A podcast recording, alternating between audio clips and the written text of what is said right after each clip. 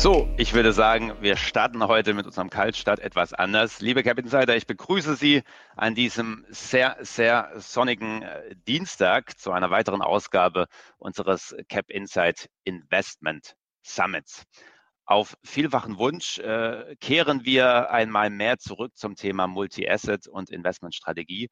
Und ich freue mich ganz besonders, heute Herrn äh, Dr. Willner bei mir am Telefon zu begrüßen. Herr Dr. Willner ist äh, Head of Investment Strategy im Multi-Asset-Team von NN Investment Partners. Herr Dr. Willner, herzlich willkommen. Vielen Dank. Ich freue mich, da zu sein. Ja, ich hoffe bei Ihnen, äh, das sieht auch nach Homeoffice aus, ist es auch ähnlich sonnig und es kommt ein bisschen Sonne zumindest bei Ihnen im Büro an. Ich verstehe nochmal, können Sie da ja, wir haben ein bisschen technische Probleme, deswegen sehen Sie mich heute mit dem Handy am Ohr. Ähm, ich hoffe, dass das kriegen wir trotzdem alle gemeinsam hin. Herr Dr. Willner, ist es so besser für Sie zu verstehen? Das ist es. Vielen Dank. Wunderbar. Gut. Gemeinsam äh, lernen wir dazu, in diesen Zeiten von Corona auch äh, mit solchen Herausforderungen umzugehen. Und ich denke, jeder hat inzwischen auch äh, Verständnis und Akzeptanz äh, für diese Art äh, von Gesprächskomplikationen.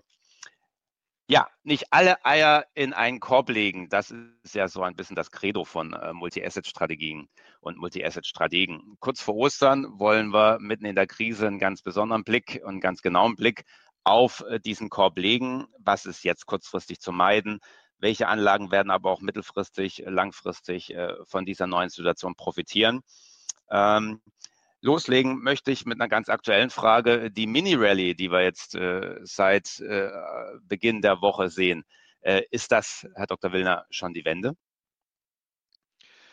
Sagen wir mal so, die Mini-Rally wurde ja ausgelöst von sehr starken äh, Einsatz der Zentralbanken weltweit und auf der anderen Seite der Regierung, die große Pakete aufgeschnürt haben. Wir hören ja auch hier in Deutschland jeden Tag größere Zahlen.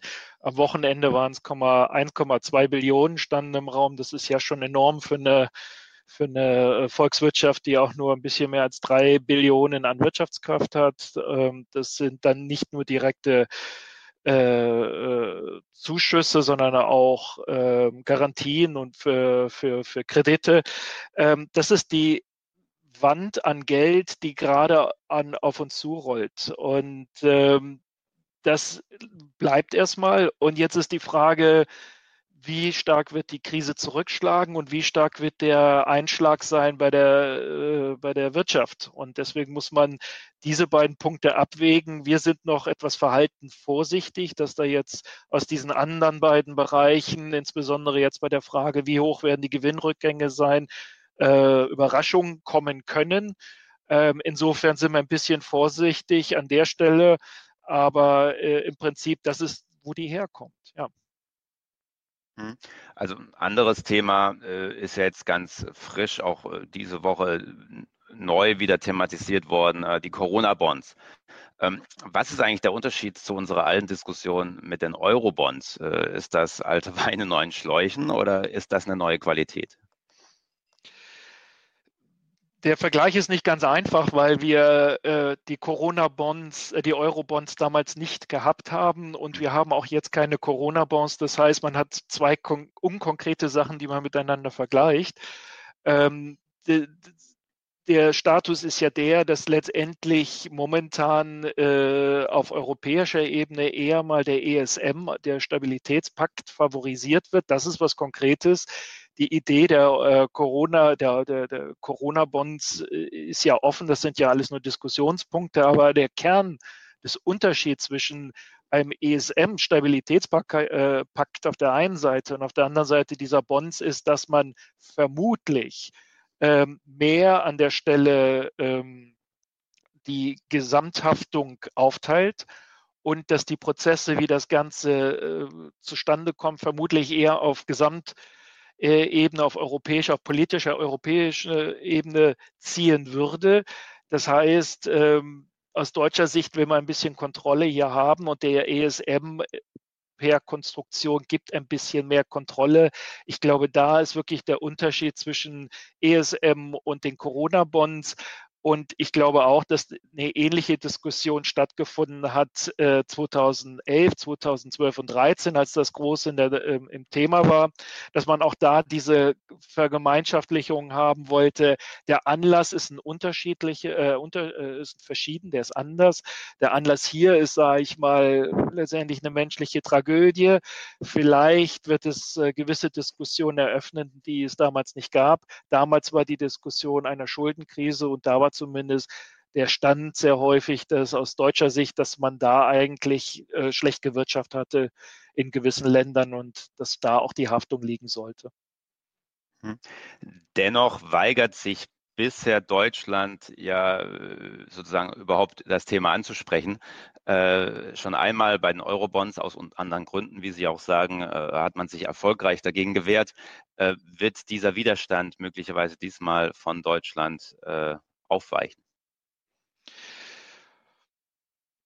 Man kann es nicht ausschließen, das ist natürlich eine feine Formulierung. Ähm, ich glaube, dass wir im ersten Schritt jetzt mal Aktion gesehen haben auf Seiten der EZB. Wir haben den ESM als grundsätzlichen Mechanismus, der zur Verfügung steht und jetzt in dem Sinne ja auch kaum genutzt wurde bislang. Ähm, meine Vermutung wäre, dass der ESM erstmal scheitern muss, damit der Weg frei wird ähm, für eine wirkliche Diskussion über Corona-Bonds. Ähm, ich glaube, das ist die Sequenz, die man nach vorne hin sehen wird. Ich halte es für, aus deutscher Sicht eher für unwahrscheinlich, dass man den ESM sozusagen überspringt und sofort auf die Corona-Bonds übergeht. Hm. Falls sie denn dann doch kommen würden, für wen ist das eigentlich ein Investment? Also wer wird nachher investieren können? In sowas wie Corona-Bonds auch zu früh zu sagen? Ja, das ist zu früh. Da müssen Sie mhm. tatsächlich gucken, äh, was sind die Summen, was ist die Haftung, wie hoch ist der Bedarf, wenn Sie, sage ich mal, äh, meiner Logik folgen, dass das erst kommt, wenn äh, der ESM scheitert, dann wird es wahrscheinlich in einer Situation sein, in dem die Finanzierungsbedürfnisse weit über dem hinausgehen, wo wir heute stehen. Uh, und wenn das kommt, dann sprechen wir über große Summen und dann muss man erst sehen, wie groß sind die Summen wirklich. Das ist auch eine Größen, ist eine Prinzipienfrage, aber auch eine Größenfrage an der Stelle. Insofern ist es, glaube ich, zu früh, über so eine Diskussion dann äh, Konkretes zu sagen. Hm was ganz konkret jetzt äh, heute Morgen über den Ticker ging, war äh, der IFO-Index äh, der Produktionserwartungen und der ist so stark gefallen wie noch nie seit Beginn der Umfrage. Ich glaube, das war Anfang der 90er, seit es den IFO-Index überhaupt gibt.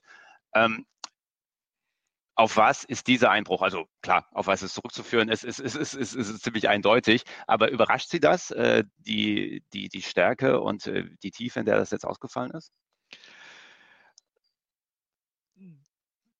sagen wir mal so, ähm, Geschichte wiederholt sich nicht, aber sie reimt sich. Das heißt, wir haben gewisse Dinge, die wir auch in der Vergangenheit in anderen Krisen gesehen haben, die man durchaus mitnehmen kann. Ich denke aber, einer der Punkte, die jetzt ganz besonders in dieser Krise gilt, ist die, dass dieser Einschlag sehr, sehr, sehr schnell kommt. Wer hätte, wer von uns hätte Ende Februar gedacht, dass wir heute an dem Punkt stehen? Das heißt, es ist äh, die, das, das hohe Tempo, was hier einen Unterschied macht.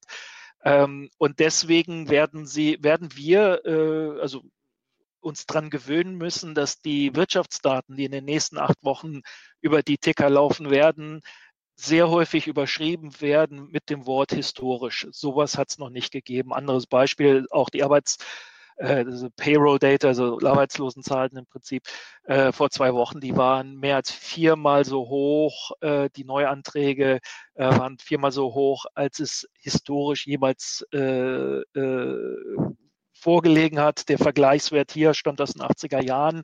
Das heißt, tatsächlich haben sich hier Sprünge, die hier in dem Fall Faktor 4 sein können, beim IFO-Index auch sehr große Sprünge. Ähm, das ist, das ist verständlich, nachvollziehbar gegeben der Krise, wo wir sind. Und ähm, gewissermaßen muss man sich darauf einrichten und sich auch vor Augen halten, das ist ein Blick in den Rückspiegel. Ähm, wir verarbeiten jetzt gerade erst in der Datenwelt das, was über einen vier Wochen Horizont geschehen ist. Und für Anlageentscheidungen, so wie Sie gerade auch den, diese Aktienmarktrallye erwähnt haben, sind dann halt eher die aktuellen Stände von heute äh, äh, relevant. Also insofern, das ist, sage ich mal, diese Unterschiede, die man da jetzt erstmal sehen wird. Ja. Mhm. Äh, der IFO-Index ging insbesondere auch in der Berichterstattung auf äh, die Automobilbranche ein. Die Autobranche ist auch in den Medien gewesen, was das ganze, was das ganze Thema ähm, ja, Kriegswirtschaft anbelangt. Ne? Also dass jetzt Autofabriken Beatmungsgeräte zum Beispiel herstellen sollen. Erste Frage dazu, geht das eigentlich so einfach? Ähm, ich sehe hier gerade einen Kommentar des ähm, nur ich verständlich bin. Insofern kann ich da vielleicht auch noch dazu sagen, äh, vielleicht die Frage, also es bezieht sich auf den Begriff der Kriegswirtschaft, ähm, ob das so einfach geht. Ähm, ähm, naja, es ist passiert. Also insofern äh, ist es schon Realität. Ähm, und ich glaube, was das Motto, was, was hier in der Krise jeder von uns, sage ich mal, mitnehmen sollte, ist, man muss schnell lernen, man muss sich auf neue Dimensionen ähm, einrichten. Und äh, insofern sind die Ausnahmesituationen, die wir alle sehen, äh, absolut nachvollziehbar, ganz klar.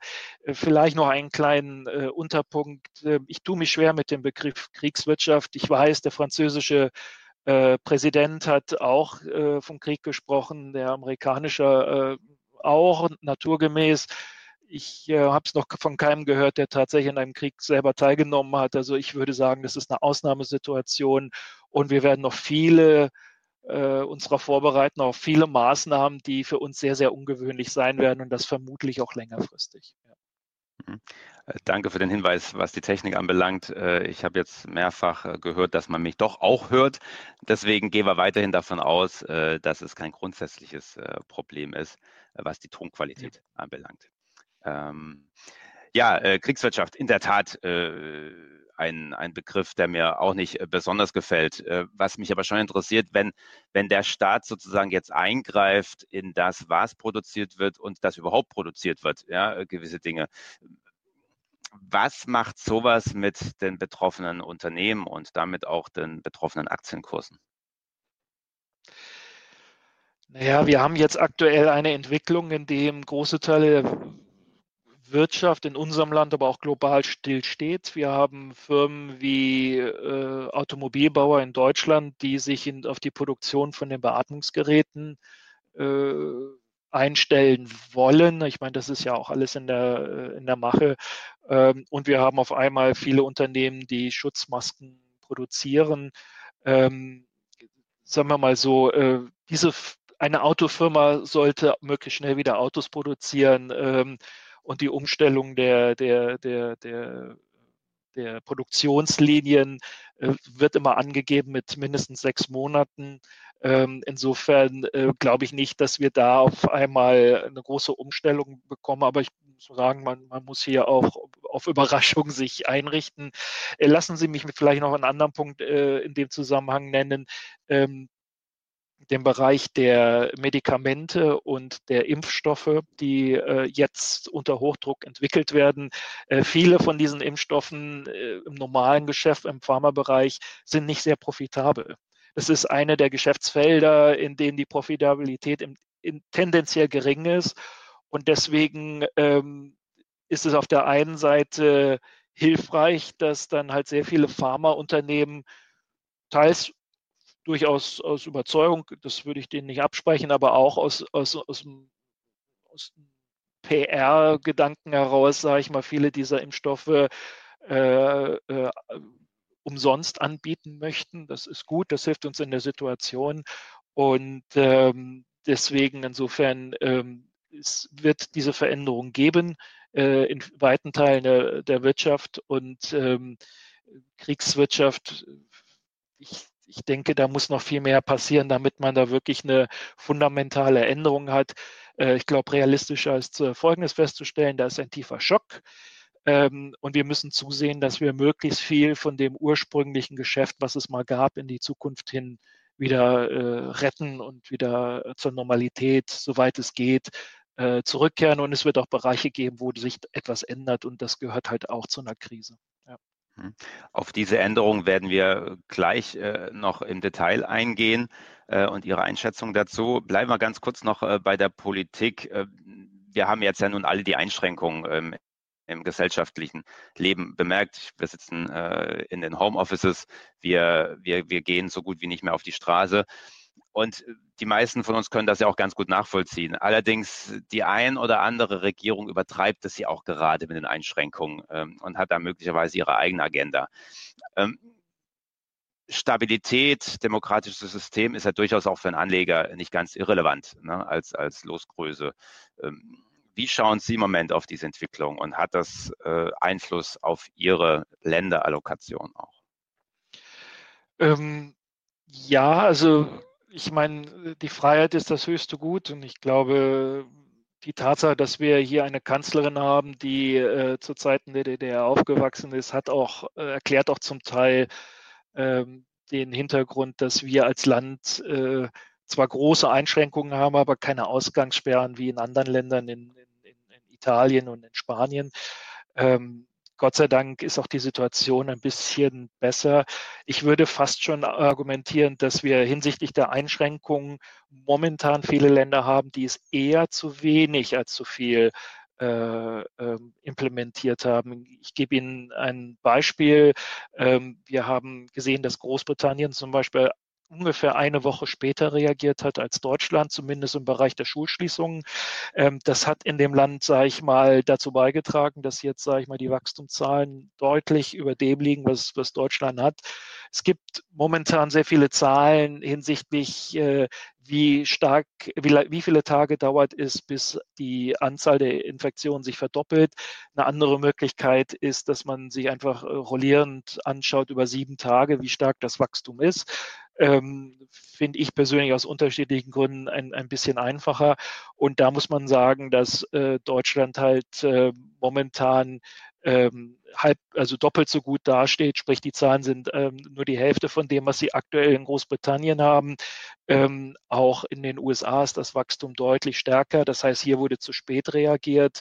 Ähm, sie haben ähm, insbesondere einen großen Teil der Welt, in dem diese Krise erst gerade anfängt. Das sind die ganzen Schwellenländer. Sie sehen äh, dramatische Anstiegszahlen in Ländern wie Indien, äh, in, in, Brasilien, viele von den Ländern, äh, gerade auch auf dem afrikanischen Kontinent, die sehr, sehr schlecht aufgestellt äh, sind im Gesundheitssektor. Ähm, wenn Sie mich fragen, ob ich äh, dafür plädiere, dass wir zur Freiheit, zur Freiheit zurückkehren, dann sage ich Ihnen einen, äh, mit Nachdruck ja. Ähm, auf der anderen Seite würde ich sagen, in der aktuellen Situation aus einer rein pragmatischen Sicht her, äh, global betrachtet haben wir eher zu wenig als zu viele äh, Einschränkungen in gewissen Regionen. Bei uns kann ich im Detail nicht nachvollziehen. Es fühlt sich richtig an. Die Zahlen gehen in die richtige Richtung. Europa in der Tat äh, scheint sich dem Höhepunkt dieser Krise zu, ähm, zu nähern. Also insofern, hier muss man halt schauen, wie die genaue Exit-Strategie aussieht. Ähm, aus Kommunikationssicht äh, fängt die Kanzlerin erst später an, darüber im Detail zu reden. Ich halte es für nachvollziehbar zumindest. Ähm, aber natürlich, die, äh, die, letztendlich die Frage in ein paar Wochen und Monaten wird sein, wie viel von diesen Freiheiten werden wir zurückbekommen. Der Anspruch muss sein, dass wir alles zurückbekommen.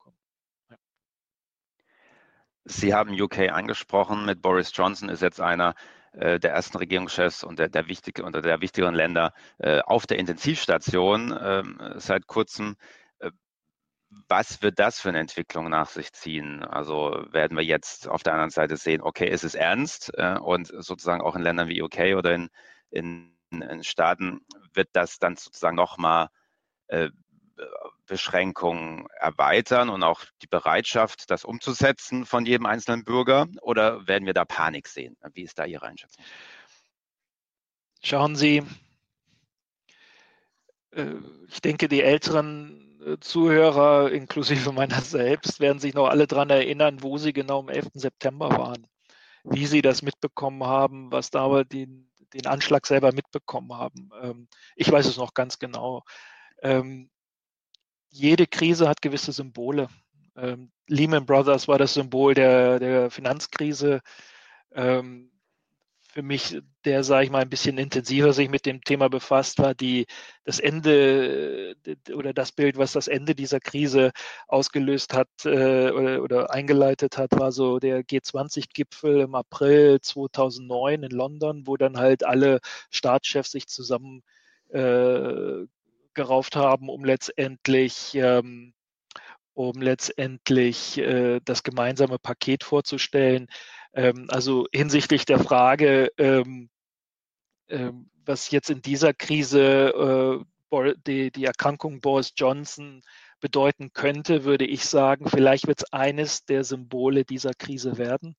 Es ist eine einzelne Person, aber halt auch jemand, der zu spät reagiert hat, der es lange äh, etwas äh, nachlässig äh, behandelt hat, der seinem Land eine Strategie der schnellen äh, Herdenimmunität letztendlich verschrieben hat in der Frühphase, die von der Bevölkerung einfach nicht akzeptiert wurde. Deswegen musste man da äh, umschwenken. Und ein Land, welches jetzt stark, sage ich mal, unter Druck ist, ähm, ähm, das Gesundheitssystem ist deutlich schwächer aufgestellt als Deutschland. Äh, Anzahl der, äh, der Intensivbetten ist geringer. Ähm, also von solchen Punkten her gesehen, könnte er zum einen der Symbole dieser Krise werden. Also insofern langfristig in der Tat, wenn Sie mich fragen, was könnte es werden, es können sie eine dieser Symbole werden. Und mit der ganzen Marktpsychologie kann man mal schauen, was äh, letztendlich, wie sich das weiterentwickelt. Mhm. Symbole sind spannend, Debatten auch. Ich fand es persönlich sehr interessant, äh, dass die verschiedenen Unternehmen äh, versucht haben, jetzt auch die Mieten nicht mehr zu bezahlen. Nicht, äh, jetzt hören Sie mich jetzt so wieder besser, Herr Dr. Wilder? Jetzt, jetzt ist es wieder besser. Zumindest. ähm, ich würde jemanden bitten aus der Technik, meine Fragen in Kurzform im Chat äh, wiederzugeben. Dann ist das vielleicht für alle Teilnehmer, die mich doch nicht hören, äh, leichter dem Gespräch zu folgen. Dankeschön.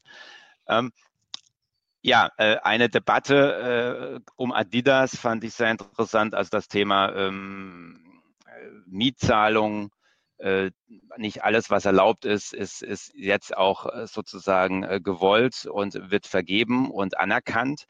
Ähm, Adidas hat sich inzwischen sehr, sehr breit entschuldigt äh, und äh, auch weiterhin Miete zu zahlen äh, für die Ladengeschäfte, sich dafür bereit erklärt.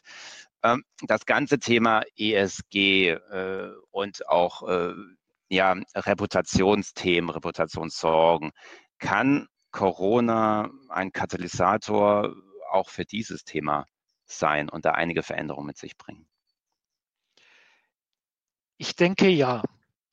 Ähm, da Sie Adidas ansprechen, ich glaube, die haben äh, anfangs sehr stark aus der Finanzsicht gedacht. Jede Firma in der, muss in der Krise zusehen, dass sie möglichst viel Cashflow äh, zusammenbringt, damit sie halt eine solche Phase durchsteht. Insbesondere wenn davon auszugehen ist, dass der Verkauf erstmal auch nicht läuft, dass man da, sage ich mal, äh, die Belegschaft halten muss. Ähm, ich fand es nicht eine richtige Entscheidung, aber ich fand es im ersten Schritt ähm, eine nachvollziehbare Entscheidung. Ähm, und im zweiten Schritt haben, haben Firmen wie Adidas, und da ist jetzt Adidas nur ein Beispiel, auch sehr schnell gelernt, dass die Welt sich weiterentwickelt hat dass man hier, sage ich mal, auch, äh, wie ich finde, ganz wunderbar ähm, darüber nachdenken muss, was für eine Auswirkung so eine Krise auf alle Bereiche der Gesellschaft hat. Ich finde auch die Diskussion angebracht und, und, und begrüßenswert, dass man momentan überlegt, wie äh, welche Firmen brauchen wie viel Geld, welche Familien sind besonders betroffen. Man kann sich darüber streiten, wer äh, jetzt äh, wie viele Zuwendungen bekommen sollte. Das ist eine berechtigte Frage, aber die Diskussion ist schon mal eine richtige. Und ich glaube, dass ähm, wir sehr viel in der Richtung lernen müssen. Ähm, Adidas hat es gelernt, andere Firmen haben es auch gelernt. Und ähm, ich denke, dass der wichtigste oder der wichtigste Satz, der sich da wieder mir äh, letztendlich aufkommt, ist der, dass man lernen muss. In dieser Krise werden viele Dinge schnell in Frage gestellt und ähm, ähm, viele Dinge, die, äh, die wir Ende Februar noch für absolut normal gehalten würde, sind heute schon äh, nicht nachvollziehbar. Und ich glaube, das ist halt das Wichtige und die Firmen lernen es gerade. Und ich begrüße halt jedes Mal, wenn, wenn jemand da dazulernt. Also insofern, da muss man einfach, glaube ich, äh, die Flexibilität und auch das Verständnis für Flexibilität mitbringen. Auch wenn so eine konsistente Nachricht natürlich immer ähm, wesentlich besser ankommt. Aber die Welt verändert sich. Ja. Mhm. Auch für uns als Anleger und Investoren äh, müssen wir viel lernen im Moment. Sie noch mal bitte. Ja, auch wir als Anleger und Investoren müssen im Moment äh, viel lernen. Ähm, vielleicht haben Sie uns ein Beispiel, was Sie in den letzten Tagen und Wochen extrem überrascht hat. Also welche Entwicklungen Sie vielleicht auch aus anderen Krisen äh, anders äh, äh sozusagen gesehen haben, wie es sich entwickelt hat jetzt die letzten Tage und Wochen. Natürlich sind wir alle überrascht von dieser Krise. Mhm. Ähm, sie war nicht unvorhersehbar. Ähm, Expertenkreise haben Epidemiepläne äh, erarbeitet. Insofern war, war es keine wirkliche per se für solche Kreise gar keine Überraschung. Aber ich denke für uns alle dann doch. Also insofern, das ist natürlich die große Überraschung. Das ist das, ist das Einfachste.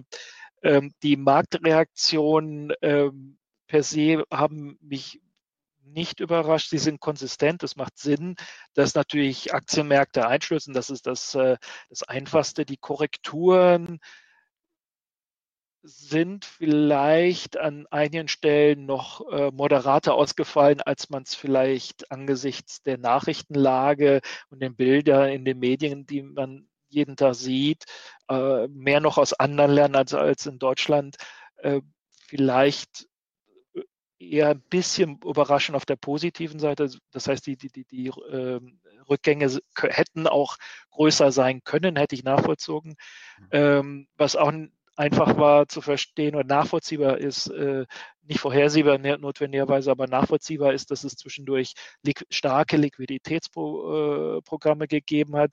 Das heißt, die Überraschungen, die ich persönlich sehe, sind eher im, im gesellschaftlichen und politischen Bereich. Ähm, ich habe auch selber dann halt äh, Kleinigkeit, man sieht halt auch selber dann halt in den in, äh, Heute-Journal, dass irgendwelche Auszahlungen an einfache Leute innerhalb von 24 Stunden ausgezahlt wurden. Ich hatte es den deutschen Behörden äh, vielleicht nicht zugetraut, innerhalb von 24 Stunden äh, ohne Vorabprüfung, sondern mit späteren Nachprüfungen ähm, notleidenden Menschen letztendlich Geldern auszuzahlen. Ich glaube, diese Flexibilität ähm, finde ich sehr begrüßenswert, hat mich überrascht. Auch die ähm, das Thema, was Sie gerade angesprochen haben, die Solidarität von sehr vielen Firmen mit der Gesellschaft, äh, ähm, auch das Zwischenmenschliche. Also ich glaube, da, da sind viele Themen, die mich äh, sehr stark überrascht haben. Die Marktbewegungen als solche sind konsistent. Das ist vielleicht ein Unterschied zu der Finanzkrise, wo wir sehr stark über über das äh, Geldsystem viele Dinge gelernt haben, über gewisse Segmente am äh, auch im Bereich der Subprime Loans. Das war eher, sage ich mal, eine, ein Nebenbereich. Es war nie eine Nische, dafür ist es zu groß, aber ein Nebenbereich stand nicht im Fokus und da musste man auf all, sehr schnell auf einmal lernen. Also die Bereiche im, in, von den Marktreaktionen her äh, eher mit weniger Überraschung. Herr Dr. Willner, wir haben jetzt gut eine halbe Stunde recht allgemein über Wirtschaft, Gesellschaft, Politik äh, gesprochen. Lassen Sie uns konkret ähm, jetzt auf die Multi-Asset-Strategie schauen. Wie sieht allgemein im Moment eine vernünftige Strategie aus? Ähm, eine Asset Allocation Strategie oder der Kern einer Asset Allocation Strategie äh, bezieht sich erstmal auf die Diversifikation von unterschiedlichen Anlageklassen. Sie haben da traditionellerweise Aktien auf der einen Seite als einer der äh, größten Risikopositionen und dann Rententitel im klassischen Sinne, ähm, äh, deutsche Staatsanleihen auf der anderen Seite und ähm, deutsche Staatsanleihen äh, sind stark negativ äh, äh, in, in, in, bei den Zinsen. Ähm, aber die Diversifikationseffekte haben äh, weiterhin gestimmt. Langfristig muss man sich überlegen, ob das die richtige Anlageklasse ist, aber es ist zumindest mal eine Diversifikation, die man momentan auch weiterhin ähm, halten kann, wenn man aufs Risiko setzt. Die grundsätzliche Regel vielleicht, die jetzt äh, Investor sich ans Herzen nehmen sollte, ist zu überlegen, was sind die Risiken, die ich nehmen kann, ja oder nein. Das ist immer richtig. Aber wenn die Ausschläge nach unten auch mal doppelt so groß sein können, wenn sie historische Eintagesbewegungen haben, übrigens eine Überraschung äh, zu Ihrer letzten Frage, starke Ausschläge pro Tag, dann müssen Sie vielleicht nochmal genau überdenken, äh, was ist das Risiko, was ich nehme und äh, es ist äh, das muss man richtig einschätzen letztendlich. Und die Diversifikation hat man auf der anderen Seite. Also ich denke, das sind so die zwei Grundsätze, die im Asset Allocation Bereich jetzt mal so die Grundsatzfragen, die man da durchaus äh, berücksichtigen sollte. Ja. Hm. Welche Anlageklassen gibt es jetzt gerade prinzipiell, die man meiden, meiden sollte? Also das können Anlageklassen sein, das können Segmente sein, das können aber auch Regionen sein. Verzeihung, die Frage hatte ich dann nicht verstanden. Welche Anlageklassen würden Sie meiden im Moment? Also, ähm, per se kein Segment. Also wir bei uns selber in den Portfolios haben wir jetzt äh, per se keine Anlageklasse ausgeschlossen, die wir nicht auch ein oder zwei Monate vorher ähm, äh, ausgeschlossen haben. Ähm, Ausschluss würden Sie zum Beispiel haben aufgrund von ESG-Kriterien. Das, das wäre, sage ich mal, Teil unserer Kultur, äh, weil wir da sehr, sehr stark äh, uns engagieren und äh, ähm, auch das, sage ich mal, sehr stark konsequent umsetzen. Allerdings hat sich das ja nicht verändert durch die Krise. Ähm, was, was ich vielleicht noch ans Herzen äh, geben würde, ist, ähm, die nächste Phase oder eine der nächsten Phasen werden, ähm, werden äh, Bankrott, äh, Bankrott im, im Unternehmensanlagebereich sein. Ähm, ich gehe nicht davon aus, dass wir durch die Krise kommen ohne äh, Ausfälle in den Bereichen. Sie werden auch weitere Downgrades sehen. Eine, Sie haben sehr, sehr viele Unsicherheiten in der Krise. Eine der Dinge, die nicht unsicher sind, ist, dass wir mit deutlich mehr Verschuldung auf Seiten der Staaten und auf Seiten der Unternehmen äh, aus dieser Krise hinausgehen werden. Und da bauen sich Risiken auf. Und äh, insofern muss man da vielleicht sich überlegen, ob man die Risiken nehmen möchte. Da sind auch Chancen dabei. Aber äh, wenn ich mir systematisch überlegen würde, ähm, wo man vielleicht gewisse Anlagenklassen meidet, dann würde ich sie eher in, in den dem Bereich sehen. Ähm, wir als Haus nehmen die Risiken, aber Sie müssen sich im Klaren sein, ähm, dass die, die Ausfallraten deutlich steigen werden. Mhm. Also falls Unternehmensanleihen, auf welche Kennzahlen, auf welche Elemente sollte man da jetzt gerade besonders achten? Viele Firmen sind momentan angewiesen äh, darauf, dass die äh, Cash-Reserven bis zum Ende der Krise ausreichen. Äh, wir wissen nicht, wann die Krise äh, beendet sein wird und wir wissen auch nicht, wie stark die Erholung kommen wird. Ähm, gerade Unternehmen im Tourismusbereich müssen sich die Frage stellen, wie schnell wird man hier zu einer Normalität zurückkehren können. Ähm, es ist keine Notwendigkeit in dem Sinne. Vielleicht wird da der eine oder andere Bereich an der eine oder andere Unternehmen an der Stelle eben diese Krise nicht überleben. Das sehen wir ja auch schon. Das ist ja, das ist ja schon am Laufen bei den kleinen Anbietern und auch zum Teil den größeren. Ähm, insofern, ähm, da sehen Sie das. Das heißt, äh, wenn Sie eine Position beziehen, dann wird das häufig sehr viel auf Unternehmensbasis erfolgen. Die Frage ist, ist das Cash ausreichend, ja oder nein? Ähm, ist die Verschuldung schon so, dass das Unternehmen auch mit zusätzlichen Schulden damit umgehen kann? Oder ist das einfach zu eng kalkuliert auf eine Welt, die äh, sich normal entwickelt? Ich glaube, das sind, sage ich mal, so Grundregeln, die man beachten sollte. Sehr viel hat allerdings auf ähm, Einzeltitelebene dann halt äh, äh, Bedeutung. Sie hatten ganz am Anfang gesagt, Sie sind noch vorsichtig, was jetzt auch ähm, sozusagen der Einstieg und Wiedereinstieg anbelangen könnte. Wenn man das jetzt noch ein bisschen im größeren Kontext sieht, äh, und das ist ja auch eine Mission von Cap Insight, allgemein mehr Sparer zu Anlegern zu machen. Ähm, grundsätzlich ist ja dieser ganze Crash auch für eine ganze Generation eine Chance, äh, den, den Einstieg zu recht, äh, recht geringen Kursen zu wagen. Äh, wie sehen Sie das? Äh, sollte man jetzt dann irgendwann loslegen oder sollte man jetzt doch eher noch mal ein paar Wochen, Monate warten mit dem Aktieninvestment und allgemein der Anlage zu starten. Wenn ich mir jetzt gerade, ich schaue gerade auf einen, einen, einen zweiten Monitor, wo ich die ähm, Aktienmarktabschwünge seit Jahresanfang sehe. Wir sind da seit Stand gestern und heute sind wir wieder positiv, minus 20, minus 25 Prozent. In den USA haben sie äh, im Technologiebereich sehr, sehr äh, relativ milde Abschwünge. Ähm,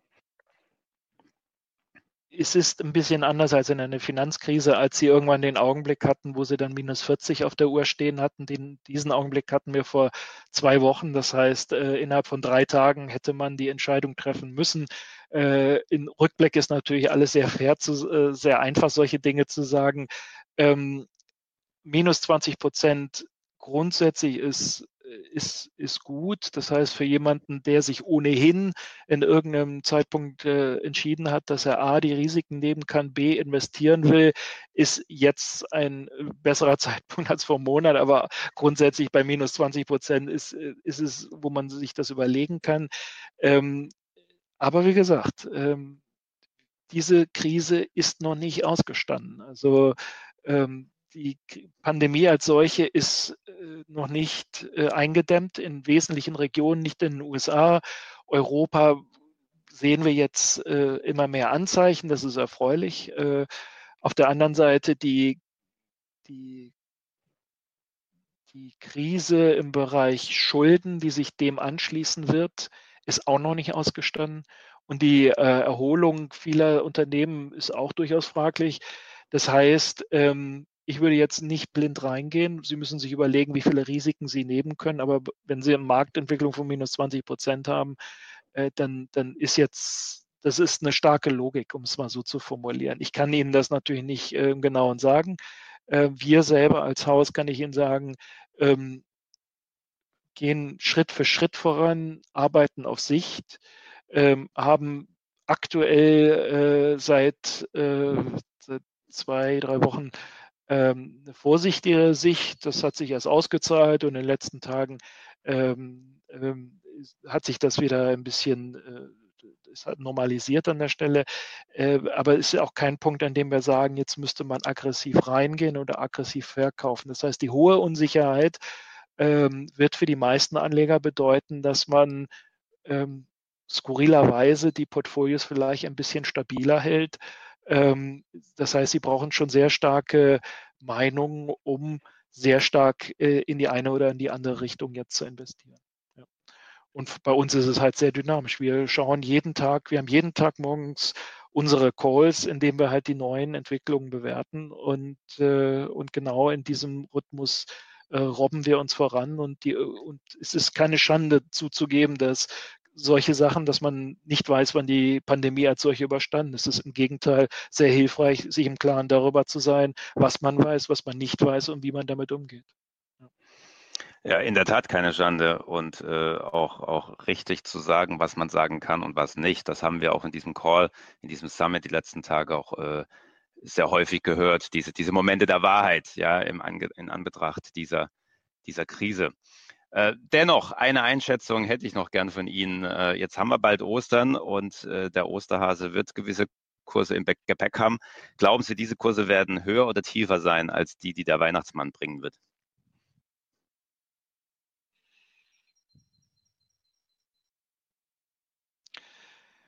Meine Vermutung ähm, so wird sein, dass wir vielleicht nochmal einmal eine Phase haben, wo der Druck kommt und das kann vielleicht mit der neuen äh, Berichtssaison in den nächsten äh, zehn Tagen zusammenhängen. Insofern würde man sagen, da gehen die, äh, würden dann nochmal die Preise runtergehen. Meine aktuelle Einschätzung bis zum äh, Dezember wäre, dass wir eine äh, Eindämmung der globalen Pandemie haben. Wir werden vielleicht zweite Wellen erleben, aber dort werden wir letztendlich auch allein vom Setup her von von den Regeln. Die Leute sind darauf dann trainiert, werden wir wissen, was zu tun ist. Also insofern, ähm, das, das wird sich bis dahin etabliert haben. Die größte Frage ist tatsächlich Schwellenländer, was es ist. Insofern unter diesem Szenario ähm, würde ich sagen, dass jetzt vielleicht nochmal die Kurse was schwächer nachgeben könnten äh, zu Ostern und, und dann halt nochmal eine Erholung einsetzt bis zum Jahresende. Aber wie gesagt, das ist dann halt ein Szenario und wir denken in unterschiedlichen Szenarien. Ich denke, das ist auch absolut angebracht. Kommen wir zu Ihren finalen ja, Einschätzungen, die Sie für unsere Nutzer und Hörer äh, noch geben möchten, gerade in Bezug auf die Investmentstrategie, insbesondere vor dem Hintergrund einer sich verändernden Welt. Ja, also was, welche Grundsätze, Sie haben einige genannt, wie Diversifizierung, äh, bleiben auch nach der Krise bestehen. Aber wo sehen Sie auch Themen, na, was sich doch grundsätzlich ändern wird und wo man sich auf Investor dann eben auch darauf einstellen muss. Es wird aus dieser Krise wahrscheinlich neue gesellschaftliche Trends geben. Ähm, und wenn man die früh abgreifen kann, äh, dann, dann hat man schon eine gute Auswahl getroffen ähm, schwer, sowas zu, zu, prognostizieren. Ich glaube, was ein bisschen einfacher äh, oder was, was, ein bisschen weniger schwer ist, dass man vermutlich äh, höhere Investitionen im Gesundheitssektor sehen wird. Das wäre ein langfristiges Thema. Ähm, sie werden wahrscheinlich auch äh, ganz einfache Sachen, mehr Homeoffice sehen. Und da muss man sich überlegen, äh, welche Unternehmen da dran äh, hängen. Sie werden eine höhere Verschuldung, das habe ich schon angesprochen, ähm, werden Sie auch sehen. Das heißt, äh, da muss man sich überlegen, was die äh, Ausfallrisiken sind und Sie müssen da das immer im Prinzip dann halt sehr gut dem gegenüberstellen, dass Sie dann letztendlich unterschiedliche Preise je, zu unterschiedlichen Zeitpunkten haben. Das heißt, da muss der Abgleich zwischen Ausfallrisiken auf der einen Seite und äh, den Chancen, die sich da ergeben, auf der anderen Seite sein. Äh, das sind, sage ich mal, äh, die Dinge, auf die man sich vermutlich langfristig einrichten muss. Ähm, es würde mich nicht wundern, wenn, äh, wenn wir mehr Eingriffe in den europäischen Staatsschuldenbereich sehen würden. Meine Vermutung ist, das habe ich auch ausgeführt, zuerst im ESM-Bereich. Das andere würde ich nicht ausschließen, aber das wäre für mich der logische zweite Schritt. Also das sind, sage ich mal, so einige Trends, auf die man setzen kann. Ich glaube auch, dass die Zinsen langfristig äh, gering bleiben werden. Ich glaube, das sind relativ einfache Sachen, auf die man sich einrichten muss. Das heißt, äh, wenn man sich die Landschaft dann anschaut, wo man letztendlich äh, ähm, äh, noch investieren kann, das werden die neuen Geschäftsmodelle sein, die nach dieser Krise ähm, besser positioniert sind. Natürlich, äh, das ist auch nicht schwer abzuschätzen, äh, der, Einzelhandel wird sicherlich weniger Probleme haben, Supermarktketten äh, als Beispiel genannt. Ähm, auch die Versorger werden sicherlich nicht keine Probleme haben, durch diese Krise zu bekommen im Vergleich. Und ähm, das sind, sage ich mal, so Segmente, anhand derer man sich auch sehr flexibel nach vorne äh, bewegen sollte, weil, wie gesagt, die Krise ist noch nicht äh, überstanden. Ja. Herr Dr. Willner, ich bedanke mich sehr für, die, für das Gespräch und äh, jetzt auch die abschließenden Ausführungen von Ihnen. Äh, trotz der etwas schwierigen äh, Geräuschlage für Sie, äh, das haben Sie wunderbar gemeistert. Vielen Dank dafür, Herr Willner. Ich danke Ihnen. War eine Freude, bei Ihnen zu sein.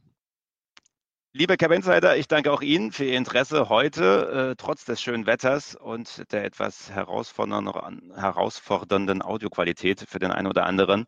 Bei uns geht es morgen weiter mit unserer höchstwahrscheinlich letzten Folge vor Ostern äh, und wir gehen etwas off-topic.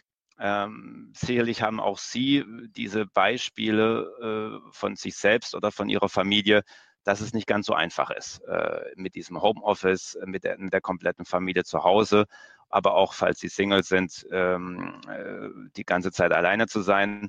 Äh, genau diesem Thema möchten wir uns äh, widmen. Äh, morgen, sowohl beruflich als auch privat jetzt zur Osternzeit, äh, das Thema Resilienz in so einer Krisensituation. Und da freue ich mich ganz besonders mit äh, Frau Blotevogel von äh, Corazon. Das ist eine, ein Projekt des UKEs, des Universitätsklinikums hier in Hamburg. Und da werden wir sozusagen nicht über Investment sprechen, aber über Dinge, die wir alle brauchen können, um kühlen Kopf zu bewahren für unsere Investments, die Kraft zu haben für unsere Familie und aber auch äh, die richtigen Entscheidungen zu treffen. Und da freue ich mich ganz besonders, Frau, Frau Blutevogel morgen am Telefon begrüßen zu können. Würde mich freuen, wenn Sie offen sind, auch äh, in diesem Rahmen sich so einem Thema äh, mit mir zu widmen. Ansonsten wünsche ich Ihnen heute ein bisschen die Möglichkeit, mit viel, viel Abstand äh, da draußen das Wetter zu genießen. Äh, viel Gesundheit äh, und wie immer äh, gute Entscheidungen. Besten Dank. Auf morgen und bis